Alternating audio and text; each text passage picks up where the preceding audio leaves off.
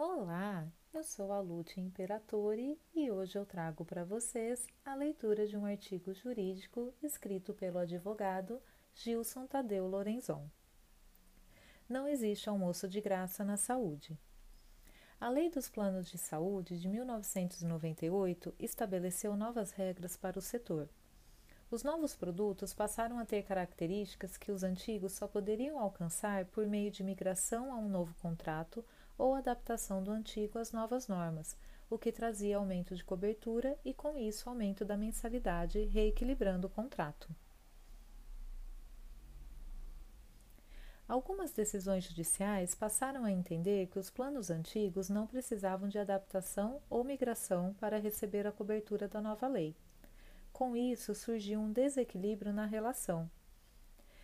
Recente decisão do Supremo Tribunal Federal, em repercussão geral, estabeleceu que as disposições da Lei dos Planos de Saúde, abre aspas, somente incidem sobre os contratos celebrados a partir de sua vigência, bem como nos contratos que, firmados anteriormente, foram adaptados ao seu regime, sendo as respectivas disposições inaplicáveis aos beneficiários que, exercendo sua autonomia de vontade, optaram por manter os planos antigos inalterados. Fecha aspas. Superada essa questão, outro ponto de discussão perante o Judiciário está ligado ao rol da ANS.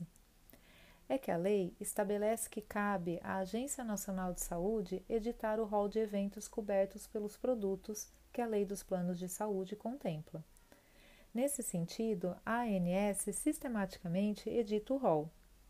Acontece que decisões judiciais estão sustentando que o rol é exemplificativo e não taxativo. Isso tem impacto no equilíbrio dos produtos, uma vez que a ANS entende como taxativo e elabora os percentuais de aumento a serem autorizados em função do conteúdo do rol. Mas quando o rol é interpretado como exemplificativo e são tutelados procedimentos não previstos, há um desequilíbrio no contrato, por não ter havido pagamento diluído pela massa de usuários em relação àquele risco que veio a ser coberto. Entidades ligadas à defesa dos consumidores defendem a postura mais abrangente. Contudo, a atividade suplementar de saúde é uma atividade privada, empresarial, financiada pela contraprestação paga, assim como o SUS é financiado pelos impostos. O aumento de cobertura vai acabar em algum momento na mensalidade, como o aumento de gastos públicos termina no aumento de impostos. Vale aqui aquela máxima de que não existe almoço de graça, a conta vai vir.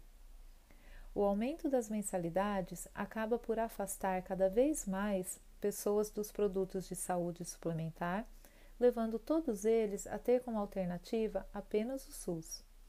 Como pode ser visto, isso é ruim para todos. Mensalidades mais caras, atividade empresarial reduzida pela evasão de usuários sistema público sobrecarregado, ao final, aumento dos impostos ou redução do financiamento de todo tipo de obra pelo Estado, inclusive na saúde e saneamento.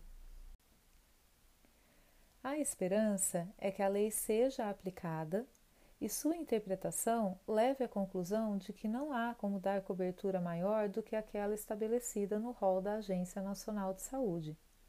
Não existe tratamento de graça na saúde. Gostou? Quer saber mais? Nos acompanhe nas redes sociais, Instagram e LinkedIn. Acesse o site www.nllnadv.com.br.